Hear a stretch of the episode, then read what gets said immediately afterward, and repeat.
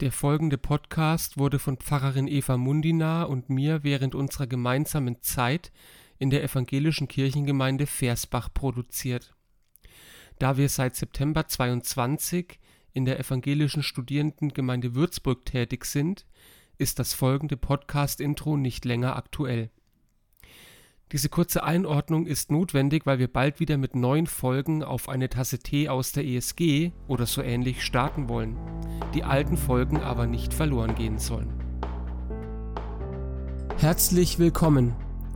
Schön, dass Sie dabei sind beim Podcast Auf eine Tasse Tee der evangelischen Kirchengemeinde Versbach und Rimpa. Mit Pfarrerin Eva Munina und Pfarrer Johannes Körner. Hallo Johannes. Hallo Eva. Wir haben uns heute mal nicht auf eine, auf eine Tasse Tee zum Quatschen verabredet, sondern auf ein Gläschen Wein. Oh ja. Ja, es ist nämlich schon ein bisschen später am Abend und deswegen haben wir gedacht, naja, da tut doch ein Wein ganz gut. Also ich habe hier einen wunderschönen Montepulciano, italienischen Rotwein und den werde ich jetzt während wir uns unterhalten, äh, ja, schmecken lassen und ich hoffe, dass das keine zu negativen Auswirkungen auf unser Gespräch haben wird. Ja, wir werden sehen. Bei mir gibt's äh, Muscatella. Auch ein Glas voll. Mal schauen. Cheers. Zum Wohl. Zum Wohl. Mm. Schmecken tut's auf jeden Fall. Mal, mm. Meine auch. Mal gucken. Aber im, im Studium hat es ja auch immer gut funktioniert, diese Mischung ja. aus Theologie und Wein. Freuden im Glas. Okay, Themenwechsel. Fang an mit was machen wir heute weiter. Wir haben ja das letzte Mal angefangen, uns über das Alte Testament auszutauschen und gefragt, okay, wie können wir das heute als Christen lesen und verstehen? Äh, und wie wollen zumindest wir beide es nicht lesen und nicht verstehen? Und jetzt ist es ja so, dass ähm, äh, das Alte Testament, da haben wir das letzte Mal ja auch schon drüber gesprochen, immer wieder auch Anstoß erregt bei Menschen, die das lesen aus ganz unterschiedlichen Gründen. Und da haben wir gedacht, dass wir heute Abend mal mit einem dieser möglichen anstößigen Redeweisen weitermachen wollen und uns das mal ja näher anschauen wollen. Ja, und zwar wollen wir uns heute Abend mal mit äh, oder wir wollen uns Gedanken machen über den Zorn Gottes. Oh ja. Oh ja, warum ist denn das eigentlich, warum ist denn das schwierig, die Rede vom zornigen Gott? Naja, aus dem Bauch raus würde ich jetzt sagen, weil wir zunächst mal immer von, äh, von, von der Liebe Gottes sprechen. Also ja sogar ganz äh, personalisiert, Gott ist die Liebe und wer in der Liebe bleibt, der bleibt in Gott und Gott in ihm. Also es ist ja, das ist das, was wir so als Gottesbild haben. Und da steht ja der Zorn jetzt erstmal diametral entgegen, denke ich, in der Wahrnehmung von vielen. Das lässt sich einfach schwer miteinander verbinden. Und ich Warum find, eigentlich? Zorn, Zorn ist auch so, Zorn hat was Gewalttätiges, finde ich auch. Ja. Das ist so was, ähm, da, da, das, das kann, lässt sich ja auch noch zuspitzen. Also Zorn und es hat sowas, man denkt dann ja auch an Jähzorn sogar ein bisschen. Ja, es hat finde ich, sowas Unberechenbares auch, so zornig werden und so. Also ich glaube, deswegen, oder? Es nimmt uns auch so ein bisschen, ja, es hat auch so was Affektives, also so, so Affekthaftes und auch das ist ja in Bezug auf Gott irgendwie ein beunruhigender Gedanke, oder? Wir haben ja schon mehr so ein, ja, er ist der, der Liebevolle, der Barmherzige. Das macht ja auch so eine, so eine Stetigkeit in Gott, so, so eine ja, eine also Verlässlichkeit. Also, du, also würdest du sagen, so dieser Zorn, der ist so was Unberechenbares in Gott und äh, wir als Menschen haben einfach Schwierigkeiten mit Unberechenbarkeit oder ist es sowas, was du dann da, was in die Richtung gehen würde? Das ist eine schwierige Frage. Ich würde sagen, das kann für jemanden in dem Begriff Zorn drinstecken, jetzt erstmal vom Gefühl her also ich finde vom Gefühl her hat Zorn zuerst mal schon auch was, ja, Unberechenbares, weil es ja auch noch was anderes ist als Wut, oder? Ich finde Wut ist, ist finde ich, tiefer gehängt als Zorn. Ich finde Zorn ist schon ganz schön so, hm. Und, und da schwingt für mich jetzt erstmal so vom Wort her mehr Unberechenbarkeit mit. Ja, genau. Und ich meine, jetzt, so wie du es auch gerade geschildert hast, ist, denke ich, ja der Zorn auch was, was wir eben eher negativ konnotieren. Mhm. Eben der Jähzorn oder wenn jemand cholerisch ist und Zornesausbrüche hat, das ist ja so, also der Ausbruch ist ja auch so was mhm. Plötzliches, Unberechenbares, Unkalkulierbares. Und vielleicht schwingt der da bei uns auch manchmal so ein bisschen das Ungerechtfertigte mit. Also wenn ich jetzt hier an jemanden denke, der cholerisch ist, da, da bricht es ja manchmal auch über einen herein, obwohl man gar nichts gemacht hat. Ja. Ja, Zorn finde ich ist halt, ja genau, es ist ungerechtfertigt und es ist so ein Stück drüber. Also es ist nicht so die, die, die gerechte Wut so vom Gefühl her, sondern es hat so was, ja, bedrohlicheres. So der, Bedrohlich, ja. Der ja, Zorn, genau. der über, einen, über, einem über einen hereinbricht was machen wir denn jetzt? Also wir müssen ja dann, aber ne, im, im, Alten Testament, da ist ja immer wieder vom Zorn Gottes die Rede. Und ich denke, so ein paar Sachen, die du jetzt beschrieben hast, die finden sich eigentlich auch von der, von der Beschreibung genauso wieder. Also auch mhm. so dieses plötzliche, mhm. ähm, das ist ja im Alten Testament auch da. Also der Zorn, der brennt, der entbrennt. Mhm. Ja, der Zorn Gottes, der flackert auf, der lodert auf. Ähm, und gerade wenn ich jetzt an, wenn ich an diese Metaphorik denke, des, des Brandes, das ist ja auch was Unbeherrschbares. Also wenn es irgendwo brennt, ne, da, da, das würde, ne, wenn ich irgendwie jetzt draußen, gerade jetzt im Sommer, einen Busch anzünde, kann das ja leicht zum Flächenbrand werden, ja. Also das ist sowas ganz Unbeherrschbares eigentlich, mhm. ne? So wie das, wie das auch in der Motivik da beschrieben wird, ne? Mhm. Ja, vor allem äh, wohnt ja dem Ganzen an sich schon. Also wenn man das Gott zuschreibt, dann wohnt ja äh, der, der, der Liebe und der Barmherzigkeit eine Unendlichkeit inne und eine unendliche Kraft. Aber natürlich, wenn man äh, Zorn dann Gott zuschreibt, kriegt es ja auch eben genau diese Unbeherrschbarkeit und diese Unendlichkeit und diese Kraft auch. Das ist ja schon nochmal was anderes, wie wenn jetzt ich oder du zornig werden so.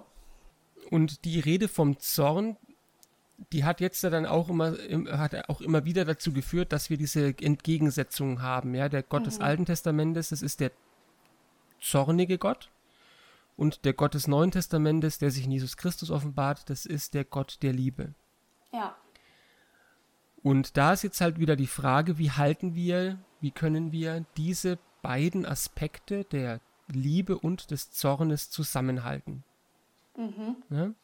Und zwar am besten ja in beiden Testamenten, weil das jetzt mal vorausgegriffen, ja. auch vom letzten Mal her, das ist ja die These, die wir beide auch vertreten, zu sagen, das findet sich beides jeweils in beiden Testamenten. Und so, wir, wir tendieren dazu zu sagen, im Neuen Testament gibt es nur die Liebe, was auch einfach nicht stimmt. Also da gibt es ja genauso den hm. Zorn und es gibt genauso das Gericht und im Alten Testament ja auch. Also da gibt es natürlich den Zorn, aber es gibt genauso die Liebe und genauso die Gnade und, und ja vor allem auch den, den, den Bundesgedanken, der das ja alles mhm. zusammenhält.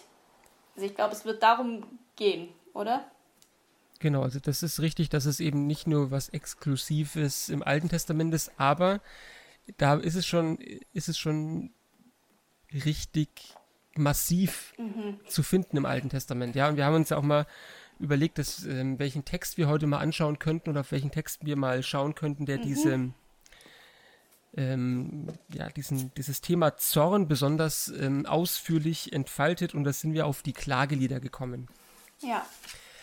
Vielleicht nochmal ganz kurz zur Einordnung. Die Klagelieder sind Texte, die entstanden sind ähm, im Zusammenhang mit der Zerstörung Jerusalems 587, 586 vor Christus. Also Jerusalem die Stadt Gottes, kann man sagen, ist zerstört worden von den Babyloniern. Nicht nur die Stadt, sondern auch der Tempel. Und das war natürlich eine Katastrophe, ja. Also ähm, die Stadt als politisches Zentrum und der Tempel als religiöses Zentrum sind zerstört, geschleift, liegen in Trümmern. Und jetzt ist die Frage, wie konnte es zu der Katastrophe kommen und wie geht's nach dieser Katastrophe weiter? Und die Klagelieder. Ja, und wie interpretiert man diese Katastrophe vor allem auch? Ja. Also, weil man ja so vor dem Problem steht, dass von all das her betrachtet, wenn, wenn es Feinden gelingt, eine Stadt einzunehmen, hat man ja auch immer, dass das quasi der Gott dieser Stadt einfach unterlegen ist. Der ist, also der Gott, jetzt mal auf Jerusalem bezogen, also der, der Gott Jerusalems wäre dem Gott der Siegermächte unterlegen. Und da geht so die Frage, wie, wie geht man damit theologisch um? Ich glaube, das ist der zweite große. Das ist die Frage, die da im Hintergrund steht. Und ähm, die Klagelieder sind ist ein ganz kleines Büchlein, in dem eben die Zerstörung Jerusalems beklagt wird und um Antworten gerungen wird, wie es so weit kommen konnte. Und im zweiten Kapitel, da werde ich jetzt einfach mal, ähm, nicht das ganze Kapitel, das ist relativ lang, aber ich werde ein paar Verse auszughafter mal daraus vorlesen. Und da wird es schon ziemlich deutlich, was es mit dem, mit dem Zorn Gottes auf sich hat. Ich lese aus Klagelieder 2. Wie hat der Herr die Tochter Zion mit seinem Zorn überschüttet? Er hat die Herrlichkeit Israels vom Himmel auf die Erde geworfen. Er hat nicht gedacht an seinen Fußschemel am Tage seines Zorns. Der Herr hat alle Wohnungen Jakobs ohne Erbarmen vertilgt. Er hat die Burgen der Tochter Juda abgebrochen in seinem Grimm und geschleift. Er hat entweiht ihr Königreich und ihre Fürsten. Er hat alle Macht Israels in seinem grimmigen Zorn zerbrochen. Er hat seine rechte Hand zurückgezogen, als der Feind kam, und hat in Jakob gewütet wie ein flammendes Feuer, das alles ringsum verzehrt. Er hat seinen Bogen gespannt wie ein Feind, seine rechte Hand hat er geführt wie ein Widersacher und hat alles getötet, was lieblich anzusehen war im Zelt der Tochter Zion, und hat seinen Grimm wie Feuer ausgeschüttet. Ich habe mir fast die Augen ausgeweint. Mein Leib tut mir weh, mein Herz ist auf die Erde ausgeschüttet über dem Jammer der Tochter meines Volkes, weil die Säuglinge und Unmündigen auf den Gassen in der Stadt verschmachten. Alle deine Feinde reißen ihr Maul auf über dich, pfeifen und knirschen mit den Zähnen und sprechen Ha, wir haben sie vertilgt, das ist der Tag, den wir begehrt haben, wir haben's erlangt, wir haben's erlebt. Der Herr hat getan, was er vorhatte, er hat sein Wort erfüllt, das er längst zuvor geboten hat. Er hat ohne Erbarmen zerstört, er hat den Feind über dich frohlocken lassen und hat die Macht deiner Widersacher erhöht. Es lagen in den Gassen auf der Erde Knaben und Alte, meine Jungfrauen und Jünglinge sind durchs Schwert gefallen. Du hast getötet am Tage deines Zorns, du hast ohne Erbarmen geschlachtet. Du hast von allen Seiten her meine Feinde gerufen, wie zu einem Feiertag, so dass niemand am Tage des Zorns des Herrn entronnen und übrig geblieben ist. Die ich auf den Händen getragen und großgezogen habe, die hat der Feind umgebracht. Ja, da kann man schon verstehen, wenn man das so liest, dass manch einer mit einem Gott, über den solches gesagt wird, seine Schwierigkeiten hat. Also ich finde auch, äh, je öfter ich das, dich auch lesen höre, desto mehr geht es einem auch zu Herzen. Das ist, finde ich, nicht also mir wird immer klarer, es ist nicht nur ein gedankliches Problem, sondern es ist auch wirklich ein emotionales Problem. Also ein echtes, das ist eine echte Anfechtung. So. Ich finde es gerade nochmal interessant, ähm, das kurz zurückzuschließen an das, was du, an deine Einordnung, weil was man eben schon sieht, ist, bevor wir jetzt wirklich auf die Zornfrage gehen, man sieht, wie sehr da Gott zum Aktiven erhoben wird. Also mhm. in dieser Niederlage Jerusalems, es wird eben genau dem entgegengesteuert. Es wird eben gesagt, nee, es ist eben nicht Gott, der da irgendwie besiegt worden ist, weil Gott gar nicht versucht hat, sein Volk oder dieses Land zu beschützen, sondern letztendlich wird Gott zum ganz, ganz Aktiven erhoben. Er ist der, der die Hand zurückgezogen hat. Er ist der, der die Feinde herbeigerufen hat. Und es ist natürlich inhaltlich ein, ein großes Problem, da kommen wir gleich drauf. Aber ich finde, was mir schon mal hilft, zum ersten Gedanken ist, sich klarzumachen, was da eben auf der anderen Ebene auch passiert. Auf der anderen Ebene wird Gott eben ja zu einem aktiven, zu, äh, Gott wird da die Macht erhalten. Also ich glaube, das wenn man das so beschreibt, wird Gott als der Mächtige wahrgenommen und nicht als der, der besiegt worden ist. Und ich glaube, auch das ist eine wichtige Komponente. Aber nur am Rande jetzt. Ja, das, ich, ich finde es nicht so randständig, weil die ja, Frage ist dann. Ja, na, aber also da schließt sich dann für mich die Frage an, wenn du sagst, Gott wird äh, die Macht erhalten, also es ist nicht so, die Babylonier ähm, nehmen Ju äh, Jerusalem ein und die Folge ist, naja, der Gott Israels ist der Unterlegene und damit ein Gott, auf den eigentlich verzichtet werden kann, mhm. sondern wenn jetzt hier gesagt wird, nein, Gott hat gar nicht den Versuch unternommen, sein Volk zu beschützen, dann ist für mich die Frage, um welchen Preis mhm. wird hier die Mächtigkeit Gottes erkauft. Mhm. Eben wie du es gesagt hast, das sind wirklich, Gott ist der Aktive, aber das sind ja krasse Bilder, die da von Gott gebraucht werden, ja, und ja. auch sehr plastische Bilder. Also er überschüttet Zion mit seinem Zorn. Er zieht seine Hand zurück. Er entweiht mhm. äh, das Königreich und die Fürsten. Naja, und es sterben auch in seinem, wahnsinnig viele Es sterben Menschen. viele, ja, ja, ja. Also, ja, ja, er hat seinen Bogen gespannt wie ein Feind. Also auf einmal wird der Gott Israels, der sonst sich immer auf die Seite seines Volkes gestellt hat, hier auf die Seite der Feinde gerechnet. Er hat seinen Bogen gespannt wie ein Feind. Ja. Ja, seine rechte Hand hat er geführt wie ein Widersacher und hat alles getötet. Und jetzt kommt's, was lieblich anzusehen war im Zelt der Tochter Zion. Also da ist wirklich, das ist ja an Drast, an, die Bilder sind ja an, an, an, wie sagt man, Drastizität nicht zu überbieten eigentlich. Also es ist auch wirklich an der absoluten Ertragbarkeitsgrenze, finde ich aber deswegen nochmal meine Frage, wenn du sagst, es wird hier die, die Macht Gottes erhalten, dann ist, frage ich mich wirklich, ja, okay, aber um welchen Preis wird sie erhalten? Ist der Preis es wert?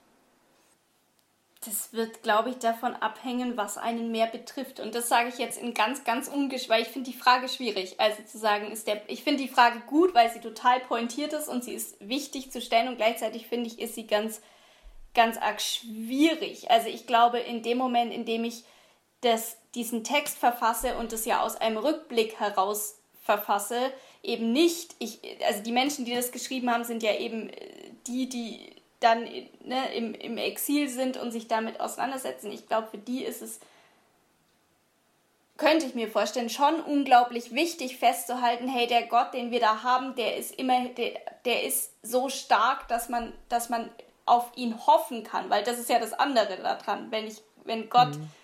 Äh, wenn Gott besiegt worden ist, wenn Gott, wie hast du es gerade gesagt, wenn Gott keiner mehr ist, auf den man, den man brauchen kann, dann kann ich mich nicht mehr auf den verlassen, dann kann ich da auch auf nichts mehr hoffen von seiner Seite. Mhm. Dann müsste ich mich hin, dann wäre die logische Konsequenz, ich muss mich umdrehen und muss sagen, okay, ich suche mir jetzt einen anderen Gott. Dann glaube ich, die, die, die Motivation kann ich dahinter schon verstehen. Aber natürlich würde ich immer sagen, der, der Preis dafür, der ist unglaublich hoch. Und ich weiß nicht, ob man das aufrechnen kann. Also das sicher nicht. Und ich glaube, aus einer direkten Betroffenheit könnte man so einen Text sowieso wahrscheinlich, weiß ich nicht, ob das geht.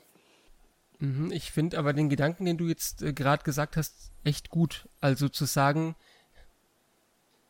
das Gottesbild wird hier aufs Äußerste gespannt.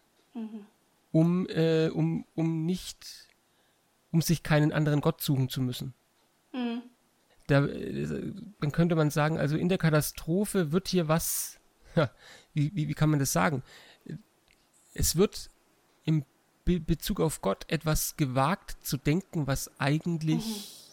vielleicht so noch niemals gedacht worden ist. Also zu sagen, der Gott, auf den ich immer getraut habe, der wird in der Katastrophe mir zum Feind, aber um den, aber trotzdem kann ich auf, an ihm festhalten, nämlich in der Hoffnung, dass sich diese feindliche Haltung wieder wendet.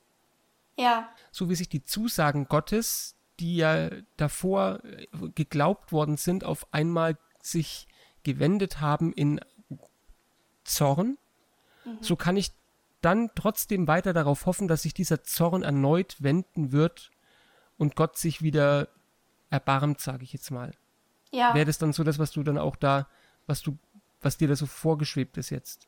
Ja, tatsächlich. Äh, und ich finde es gerade ganz spannend, weil ich hätte es vor diesem Gespräch nicht so klar sagen können, aber ich glaube, dass es in die Richtung geht. Und ich finde diesen Gedanken auch gut festzuhalten, da geht es wirklich, man hat wirklich was gewagt und man hat dieses Gottesbild wirklich strapaziert. Also das ist ja ein unglaublicher Preis, wie du auch gesagt mhm. hast. Aber ich glaube, es ist der Preis für, es gibt eben den Grund zur Hoffnung. Mhm. Äh, dann überhaupt.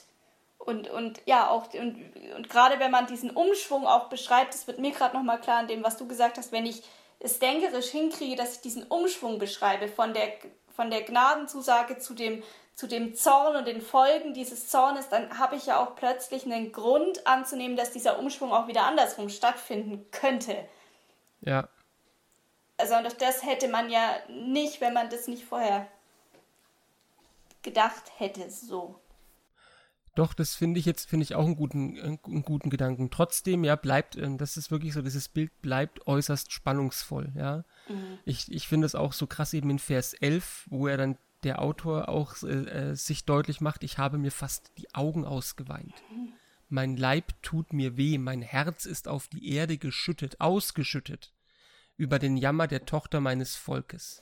Also da ist, da, da leidet jemand unter diesem Gott oder er erleidet, vielleicht ist es auch so besser, passiv, weil Gott so aktiv ist, die Person hier erleidet Gott. Mhm. Ja. Und mhm. dann ist da trotzdem die Frage, ja, in diesem Text ist keine Hoffnung.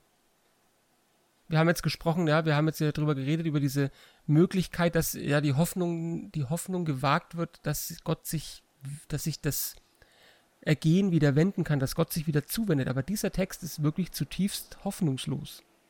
Ist er. Der bleibt ja auch einfach bis zum Ende da. Eben, bis zum Ende. Ja. Das zweite Kapitel ist wirklich ein Kapitel, das bis zum Ende extrem hoffnungslos ist. Ja. Was machen wir jetzt trotzdem damit? Also jetzt, äh, wir haben jetzt schon, wir, wir, wir haben so ein bisschen was skizziert schon, also wir haben schon gesagt, diese Hoffnung, dass die Menschen vielleicht trotzdem diese innere Hoffnung hatten, dass Gott sich wieder zuwenden kann.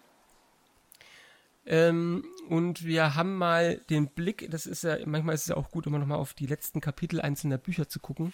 Mhm. Ähm, den Blick jetzt auch mal über dieses zweite Kapitel hinaus gewandt in Klagelieder. Und zwar ins fünfte Kapitel, die letzten beiden Verse, die dieses, ja, dieses Buch beschließen. Und die deuten zumindest ganz schwach eine Hoffnung auf Veränderung wieder an. Ja, da heißt, ich lese es mal kurz vor, bringe uns, Herr, zu dir zurück, dass wir wieder heimkommen, erneuere unsere Tage wie vor Alters. Hast du uns denn ganz verworfen und bist du allzu sehr über uns erzürnt? So endet dieses Buch, diese Frage, oder diese Hoffnung, würde ich schon sagen, mhm. ist so eine, leicht, so eine leichte Hoffnung darauf, dass ähm, Gott sich wieder als ein anderer erzeigt, oder? Ja, ich finde es gerade ganz spannend, weil mit dem, was wir jetzt vorher erarbeitet haben, finde ich, lese ich die Zeilen jetzt auch nochmal viel stärker als genau Ausdruck dieser Hoffnung auf, es kann ja wieder umschwingen, also äh, lass es doch wieder umschwingen. Also lass uns wieder zu dir zurückkommen, lass uns ähm, wieder heimkommen. Das, also ich finde auch dieses Heimkommen ganz stark. Ja. Also dieses Lass heimkommen zu dir und dann das beinhaltet ja auch dieses du, also Gott ändert seinen Habitus wieder, wenn er wieder ein Heim ist und eben nicht mehr der Feind, nicht mehr das Gegenübergestellte. Also das finde ich schwingt damit, mhm. vor allem wenn wir vorne das so auslegen, wie wir es jetzt ausgelegt haben. Und ich finde es dann auch sehr überzeugend, dass es als Frage gehalten ist, weil das wirklich diese vage Hoffnung, also das steht für mich jetzt auch wirklich für dieses, okay, wir haben jetzt diese theologische Deutung vollzogen und, und haben damit zumindest die Möglichkeit, diese Frage zu stellen, diese Hoffnungsfrage. Genau, also es gibt am Ende, es gibt am Ende keine Antwort auf das Problem, aber die Hoffnung, die, es wird zumindest nach dieser Katastrophe wird gewagt, wieder die Hoffnung zu denken. Und ich glaube, das ist das ganz mhm. Starke an diesem, an diesem Ende dieses Buches, ja, wenn man eben sich diese Hoffnungslosigkeit davor vor Augen führt, finde ich es auch gut, dass am Ende keine Lösung präsentiert wird. Mhm. Es ist auch viel wahrer, oder? Also jetzt nicht nur in diesem Text intern, sondern auch generell. Das ist ja, was wir, wir Theologen immer sagen würden, dass man dieses Problem des Zornes Gottes nicht lösen kann. Also wir können nicht so lange darüber reden, bis wir am Ende sagen können, ja, und der Zorn, den gibt's nur weil und der richtet sich ausschließlich gegen und der wirkliche Grund ist nämlich, und das finde ich ganz wichtig zu sagen, dass das nicht geht, sondern dass der Zorn Gottes bei allem, was wir jetzt auch interpretiert haben und überlegt haben, was könnte denn eine Funktion sein, dass da auch immer etwas Unlösbares und auch etwas Unverstehbares dahinter bleibt. Das, das, der Zorn Gottes ist etwas, was wir nicht, worauf wir noch viel weniger als auf alles andere, was Gott angeht, ja. Äh, zugreifen können. Das finde ich auch gut, weil ähm, wir ja oder ich auch in der Gefahr stehe, wenn ich sowas lese, dann halt das so weit erklären zu wollen, bis es eigentlich keinen Anstoß mehr bietet. Bis es eigentlich dann doch wieder beim lieben Gott endet, so wie wir es im Neuen Testament haben. Also ich erkläre den Zorn so mhm. lange, bis eigentlich alles klar, klar ist und keine Fragen mehr offen bleiben. Ja?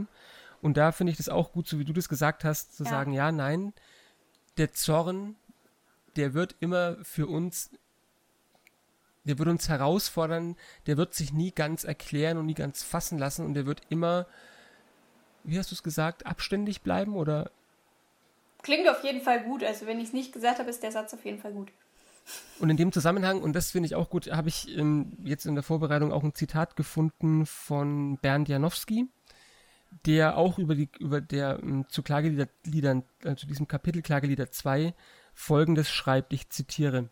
Er sagt, es ist nicht zu leugnen, dass die biblische Rede vom Zorn Gottes dunkel und abgründig ist und etwa in Klageliedern 2 bis an den Rand des Erträglichen auch in Szene gesetzt wird.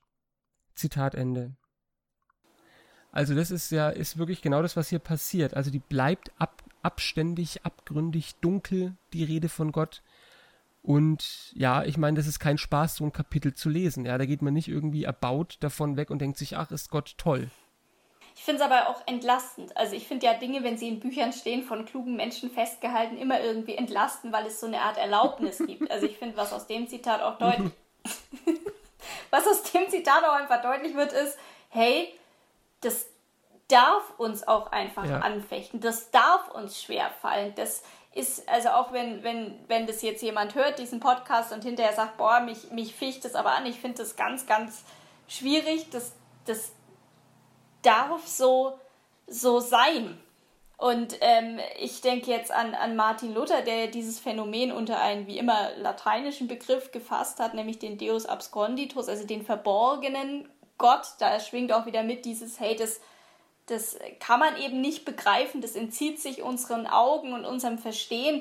Und das hält Luther auch so aus und sagt, das, das gibt es und es ist die dunkle, ja, ist die Dunkelheit, ist die dunkle Seite Gottes. Und was ich dann an Luther mag, ist, dass er nicht versucht, das zu erklären, dass er aber sagt, das darf dir unangenehm sein und konzentriere dich doch auf den, also finde doch auch wieder zurück zu dem Gott der Liebe, mhm. also zum offenbarten Gott der Liebe. Und ich glaube, das ist so die, die, ähm, die, die Doppelbewegung, die wir machen sollten, zu sagen, hey, den, den Zorn Gottes, den können wir nicht begreifen, was wir aber auch nicht begreifen, aber immerhin anschauen und wonach wir uns richten können, ist, ist ja die, die, die Liebe und die Gnade Gottes, die ja daneben existiert. Und äh, weil du gesagt hast, eben so diese Erlaubnis, Gott auch so denken zu dürfen, ja, ich mir ist jetzt auch gerade, als du das gesagt hast, nochmal deutlich geworden, wenn wir sagen, die Rede vom Zorn Gottes ist dunkel und abgründig, ja, dann habe ich mir jetzt gerade so gedacht, naja, wie dunkel und abgründig war denn die Erfahrung, die die Menschen damals tatsächlich gemacht haben, ja, also mhm. zu sagen, alles zu verlieren, worauf sie ihre Hoffnung gesetzt mhm. haben, ist dunkel und abgründig. Aber dann eben da nicht äh, stehen zu bleiben, oder, oder da nicht zu verzweifeln, sondern dann den Mut zu haben, das muss man sich auch mal vorstellen, den Mut zu haben, äh, diese Dunkelheit und Abgründigkeit Gott zuzuschreiben. Das ist auf der anderen Seite ganz schön mutig. Mhm. Gerade weil man es Gott zuschreibt und weil man ja damit auch diesen, diese Zorn ja also aus der, gerade ja auch aus der eigenen Zuständigkeit rausnimmt. Also es ist dann wirklich nicht mehr beherrschbar. Ja. Auch diese ganze Katastrophe, man hebt es, das, das Krasse ist ja, und da bin ich total bei dir und ich bewundere das auch gerade, weil ich es gerade im Gespräch auch entdeckt habe, aber diesen Mut zu sagen, ich, ich nehme diese Katastrophe und heb sie auf die Ebene Gottes und heb sie damit ja auch nochmal auf eine ja viel unbeherrschbarere Ebene. Weil wenn man jetzt gesagt hätte, naja, die Könige, also die, die, die, die Feinde waren halt einfach stärker, das waren halt, ne, die stärkere Menschen, dann ist es auch schlimm, aber es hat was Beherrschbareres, es hat was viel, man kann da viel besser zugreifen. Also ich bleibe auch zurück unter diesem, hey, das ist einfach mutig und es ist Gott für sehr, sehr voll genommen. Also wenn das, wenn, wenn das so zutrifft, wie wir das jetzt hier entfaltet haben, dann, dann ist es doch eine Verarmung, wenn ich mich heute hinstelle und sage, ich will auf die Rede vom, ich sage jetzt mal, zornigen Gott verzichten. Kleiner Einschub noch ähm, am Rande, das hat mich auch mal geflasht, weil ich mir das auch nicht bewusst war. Es gibt im Alten Testament kein Adjektiv für zornig. Also das ist auch was ganz Spannendes. Die Autoren des Alten Testaments haben es vermieden, den Zorn im Wesen Gottes zu verankern. Es ist eben, wie wir es vorhin so beschrieben mhm. haben, so was ganz, eigentlich schon was, schon was, was auch so Impulsives. Der entbrennt, der kommt über einen, der, mit dem wird man überschüttet, aber es ist nicht im Wesen Gottes verankert. Und das ist, glaube ich, auch ein ganz wichtiger Punkt, sich das immer wieder ähm, vor Augen zu führen. Gott ist nicht zornig. Ja, Gott im, der Zorn Gottes, der ist da, der ist auch schlimm, wenn der eben passiert, aber das ist keine Sache, die im Wesen Gottes verankert ist. So, jetzt habe ich vergessen, wie ich mein, wie ich vor, was ich vor meinem Exkurs eigentlich sagen wollte. Dann überleg mal, ich, ich pointiere noch, also ja. überleg mal weiter, ich pointiere fertig. Also, das ist ein ganz wichtiger Gedanke, finde ich, zu sagen, äh, Gott ist nicht zornig, sondern Zorn entbrennt, er hat Zorn. Und ich finde, es wird nochmal schärfer, wenn man sagt, im Gegenzug ist er aber gnädig und barmherzig und gütig. Also die Adjektive gibt es alle.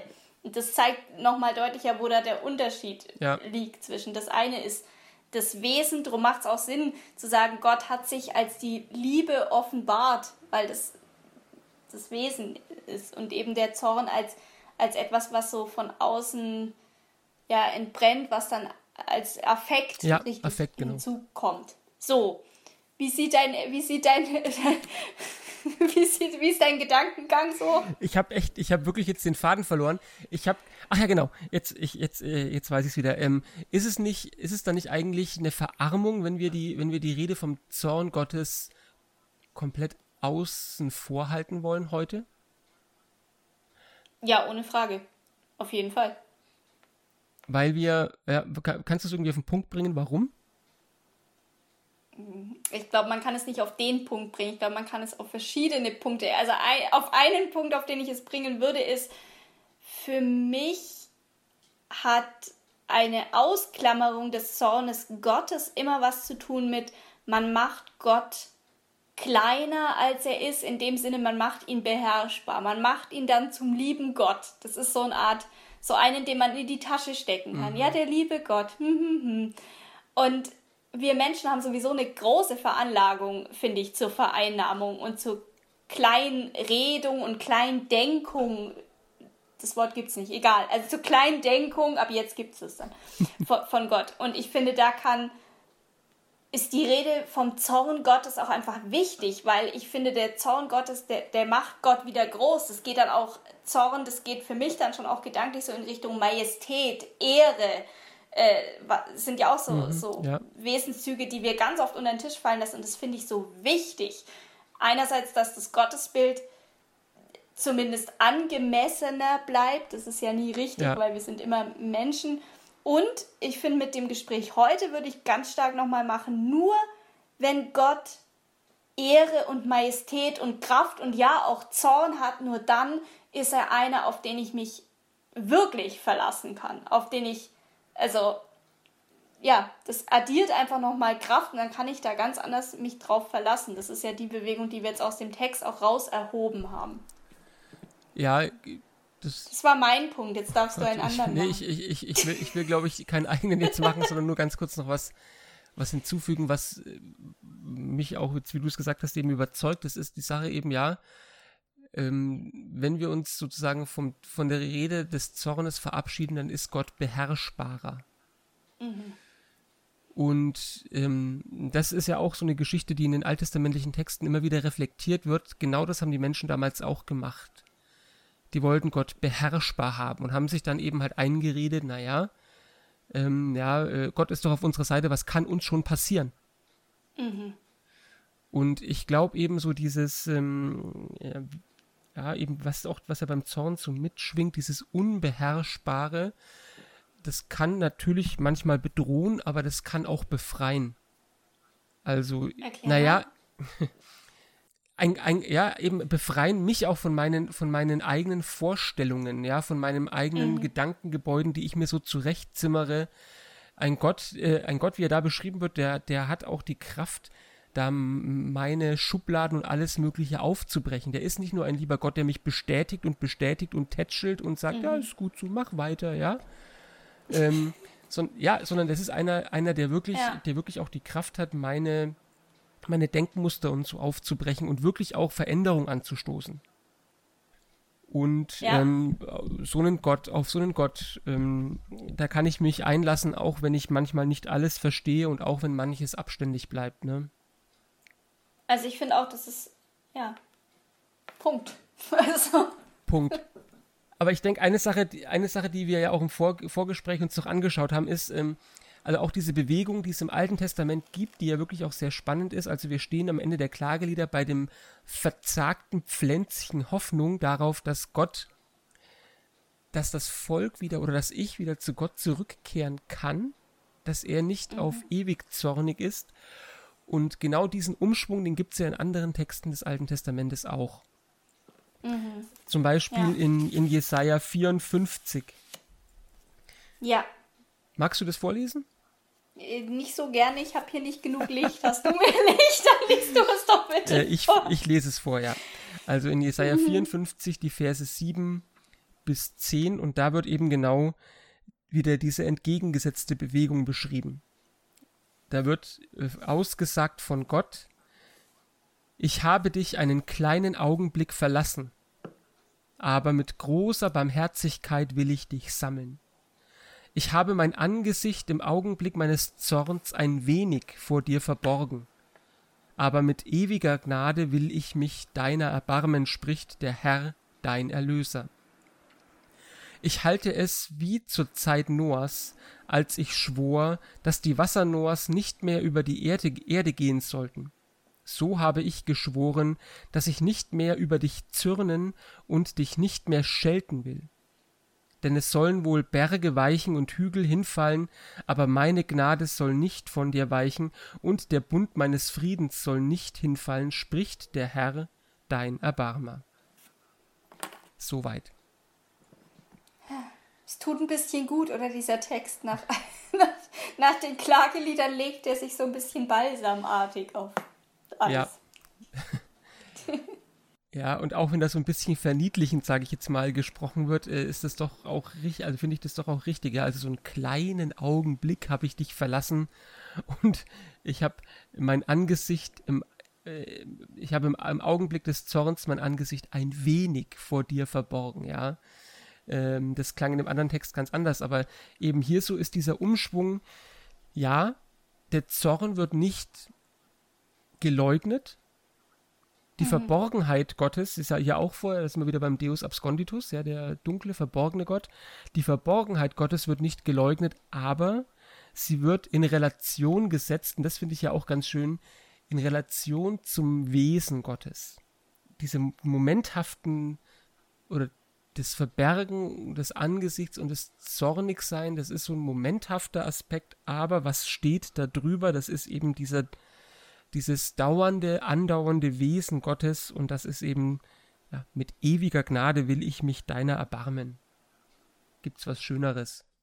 Ja, genau, also da geht so ineinander, ne? Da, ganz am Anfang hatten wir mal den, den Begriff Bund, also äh, das schwingt ja da auch ganz stark mit, der ewige Bund, der, der stehen wird und dagegen, ähm, daran wird Gott nicht rütteln, egal wie viel Zorn da vorher und außenrum, ja. Und das ist ja auch das. Ich finde die ja, beiden. Sag. Sorry. Nein, sag. Ich finde, die beiden Texte ergänzen sich großartig, weil, wie du sagst, in dem 54er Text hier bei Jesaja hat man oft, wenn man das nur so schnell liest, klingt es wirklich wahnsinnig verniedlichend. Dieses eine kleine Weile habe ich mich vor dir verborgen. Und ich finde es ganz wichtig, sich klarzumachen, dass was da so nach so wenig klingt, dass das aber von unten betrachtet, also aus menschlicher Wahrnehmung eben genau diese, diese, diese Wucht hat, die wir in den Klageliedern haben. Und wenn man das zusammendenkt mit, es gibt aber dann diesen Umschwung und es gibt da drunter oder gehalten, ich glaube, du hast zu mir mal gesagt, um, umzäunt ist dieser Zorn von der Gnade, also um, um, umfasst. Ja. Das finde ich wird darin deutlich. Und dann wird auch plötzlich wieder deutlich, warum ja man eben sich trotzdem auf diesen Gott verlassen kann und sich auch dem, diesem Gott verletzlich zeigen kann und auch wirklich das, den Wunsch haben kann, wieder zu ihm heimzugehen, weil er eben kein cholerischer Gott ist. Das ist nicht uferlos, das ist kein, äh, ja, es ist, es ist eben nicht uferlos, sondern es ist immer eingebettet und umfasst von der ewigen Gnade und der Barmherzigkeit. Mhm. Genauso würde ich es auch sagen. ja, also und das ist, glaube ich, auch was, äh, das ist auch was, was wir uns eben bei diesen Texten immer wieder vor Augen führen können. Ja, also nicht, nicht, dass wir eben nicht an dieser Rede vom Zorn verzweifeln, sondern dass wir uns immer wieder bewusst machen, ja, so wie du es jetzt gesagt hast, der Zorn, der ist eingebettet in die Gnade. So, der, ja, und, und ähm, das ist ja auch schön, dieser, dieser Gegensatz, ne? So, ein, eine kleine Weile habe ich verborgen, war ich zornig, aber ewig ist meine Gnade. Mhm. So, und das bringt auch eben dieses, diese Relation auf den Punkt, zu sagen, ja, der Zorn Gottes ist ein Aspekt, aber der ist im Vergleich zu anderen Aspekten und eben bei der Gnade, wie du es vorhin gesagt hast, sind wir wirklich da im Bereich der, ja, der Eigenschaften Gottes angekommen. Gott ist gnädig, ähm, die überwiegt und überdeckt und hegt diesen Zorn ein. Ja, man könnte vielleicht sogar fast sagen, wie so eine Art Feuerwehr. Ja, bei einem Flächenbrand wird das eingedeckt. Die Gnade ist sozusagen der mhm. Wasserkranz um diesen brennenden Zorn herum, der sagt, bis hierhin wird gebrannt und nicht weiter. Schönes Bild. Gut. Ja. Puh. Ein harter Ritt durch den Text. Ja, aber hallo. also das mit dem Wein ist eine gute, ist eine gute Sache bei diesem Gespräch. Beim nächsten Mal machen wir es wieder so. Ja, es ist gut, weil das nächste, ja doch, das machen wir wieder so. Ich habe noch was in der Flasche. Ich weiß nicht, wie es bei dir aussieht. Ich bin bereit. Gut. Okay, sollen wir ja. mal hier dann einen, einen Doppelpunkt setzen, weil wir wollen ja, wir wollen ja nochmal, also heute haben wir sozusagen über, naja, was, was haben wir heute eigentlich gesprochen? Über den Zorn und seine Begrenzung, ja, würde ich sagen, ne? Ja, genau. Und wir wollen jetzt beim nächsten Mal ja auch nochmal so ein, vielleicht, ja, aus heutiger Sicht schwierig empfundenes äh, Motiv der alttestamentlichen Rede von Gott aufgreifen und gucken, wie wir dann damit umgehen. Aber da wollen wir jetzt heute noch gar nicht so viel verraten, ne? Nö, da, das darf dann das nächste Mal gehört und entdeckt werden. Gut, dann sage ich bis zum nächsten Mal. Hat äh, wieder Spaß gemacht und ich freue mich schon. Ja, ich auch. Das wird schön. Ciao. Bis zum nächsten Mal. Tschüss.